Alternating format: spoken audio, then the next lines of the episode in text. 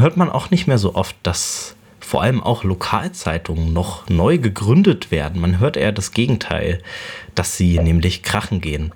Patrick, erzähl vielleicht noch mal, was sind denn Ziele eurer Berichterstattung? Was hat euch dazu bewegt, auch eine Lokalzeitung in Mecklenburg-Vorpommern zu gründen? Du hast das ja schon ganz schön zusammengefasst. Ähm, so, wir haben 2021 angefangen ähm, und ähm, die Idee dahinter war einfach, ähm, eine neue Zeitung oder eine alternative Stimme für das Land Mecklenburg-Vorpommern zu finden. Also wir haben drei äh, Tageszeitungen in, hier bei uns im Land und das ist relativ wenig. Ähm, und für eine Demokratie sind eigentlich viele Stimmen immer gut und deswegen ähm, war uns das wichtig, eine neue Stimme zu sein und auch kritisch mit denen umzugehen, die ähm, so etabliert sind hier.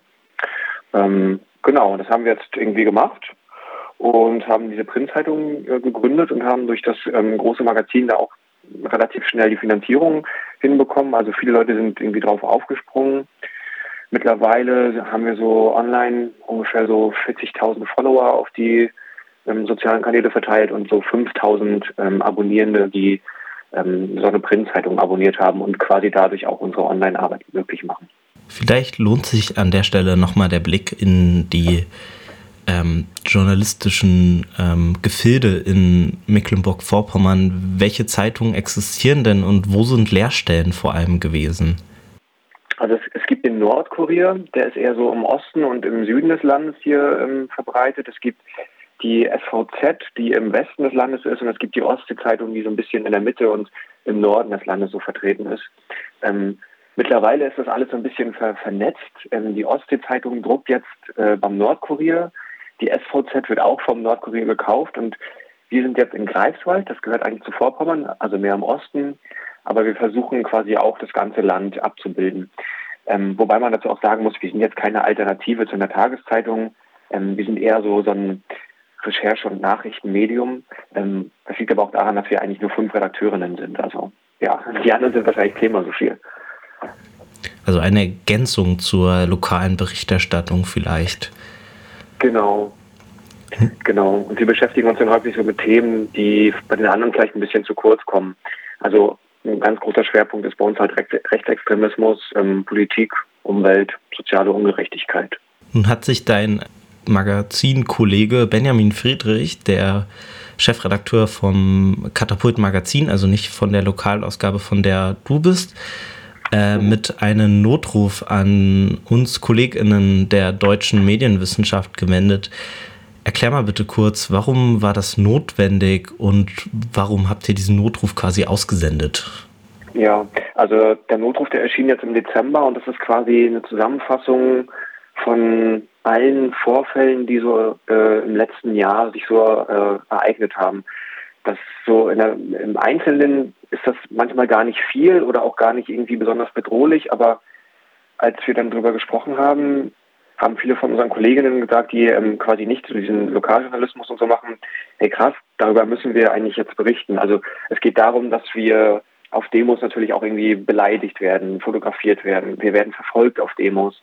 Es geht da, es geht weiter, dass wir online richtig viele Hasskommentare bekommen, ähm, bedroht werden. Und ähm, das gipfelte letztendlich darin, dass Personen hier in Greifswald unser Gelände, da wo unser Redaktionsgebäude ähm, drauf ist, ähm, auch besucht haben, weil sie dachten, dass eine Baustelle bei uns auf dem Gelände ähm, eine Geflüchtetenunterkunft wird. Tatsächlich wird das eine Lagerhalle für die ganzen Printprodukte, die wir so haben. Ähm, ja, aber die sind quasi auch zu uns teilweise ins Haus reingekommen und haben uns dann konfrontiert und ja, das ist natürlich unangenehm. Also Bennys Auto wurde auch mit Eiern beworfen mehrfach und ähm, in der Summe dachten wir, müssen wir jetzt wieder mal darüber sprechen, so weil ähm, wir eigentlich diese, diese Einschüchterungsversuche nicht so auf uns sitzen lassen möchten. Als wir schon mal gestern telefoniert hatten im Vorgespräch, da hast du auch erwähnt, dass ihr bei den Bauernprotesten in Mecklenburg-Vorpommern auch anwesend wart und das ja. im Notruf steht dann wiederum, also um erstmal das zu Ende zu führen, du meintest, ihr wurdet dort auch beleidigt und ja, an eurer Arbeit auch gehindert teilweise. Im Notruf ja. steht jetzt auch, dass das mittlerweile schon Normalität ist, aber keine Normalität sein darf. Besonders ja. betroffen von den Einschüchterungsversuchen ist dabei eben nämlich eure Lokalzeitung auch. Warum denkst ja. du, trifft es gerade euch als Lokalblatt, was ja eine Ergänzung sein sollte, wo man sich ja als, als Bürgerin von Mecklenburg-Vorpommern vielleicht eher freut, dass es eine Ergänzung mhm. gibt? Also zum einen liegt es, glaube ich, daran, dass wir eher so als ähm, linksgrün gelesen werden, obwohl wir eigentlich ja eigentlich keine keine Tendenz haben. Also wir machen zwar Haltungsjournalismus, aber wir würden uns jetzt nicht irgendwie mit der linken Blase unbedingt zuordnen oder so. Ne? Ähm, ich glaube, es liegt einmal daran ähm, und zum anderen ähm, dadurch, dass es hier so wenig äh, äh, Medien gibt und so viele Freiräume, haben sich halt auch andere, ich sag mal, Informationsmöglichkeiten für viele Leute ergeben. Also ich spreche jetzt so von Telegram-Kanälen oder von so Unternehmergruppen, die sich zusammenschließen und sich dann da Theorien hin und her schieben. Und da werden wir, glaube ich, als, ein bisschen störend äh, wahrgenommen, weil wir auch versuchen, sowas aufzudecken und aufzuklären ähm, und auch zu entlarven, weil, wie du schon erwähnt hattest, so, ähm, wir wurden auf den Bauernprotesten jetzt auch irgendwie beleidigt. Da hat mich jemand angesprochen, ähm, hat gesagt, ähm, Antifa kann er hier nicht gebrauchen und wir sollen hier verschwinden und so. Das Problem ist, dass so seit Corona ähm, ist das alles so ein bisschen miteinander verbändelt. Also du hast Unternehmer, ähm, du hast äh, Bauern, du hast aber auch Rechte, du hast Querdenker, du hast immer noch so Corona-Leugner, ähm, du hast so Leute, die ähm, so Umstürzler-Gedanken mit sich bringen. Ähm, da kommt ganz viel zusammen und vermischt sich und ähm, ja, die Bauernproteste wurden hier auch krass dann infiltriert. So. Also da waren schon viele rechte Symboliken zu sehen und schon viele Leute auch am Start, die eigentlich nichts mit Landwirtschaft zu tun haben. Und ähm, das wird halt so instrument, instrumentalisiert und die AfD versucht das ja auch und wir versuchen halt genau sowas irgendwie aufzudecken. Und manche finden es gut und manche kotzt das halt total an. Im Notruf wird dann auch angekündigt, dass ihr ein Anti-Krake-Netzwerk, ähm, so nennt ihr es, gründen wollt. Also Krake steht für Korruption, Rassismus, Antisemitismus, Kriminalität und Extremismus. Kurz mhm. Krake. Äh, was sucht ihr? Wie geht das? Wie kann man sich beteiligen vielleicht? Auch wenn man vielleicht ja. gerade aus Mecklenburg-Vorpommern ist. Genau. Also im besten Fall wird Antikrake erstmal so groß, dass es nicht nur für MV und so ähm, wirkt, sondern ähm, auch für den Rest Deutschlands. Also auch Außenregionen, ähm, generell den ganzen Osten, aber wahrscheinlich auch die, die, die alten Bundesländer, weil die AfD einfach jetzt immer mehr und mehr Zuwachs bekommt.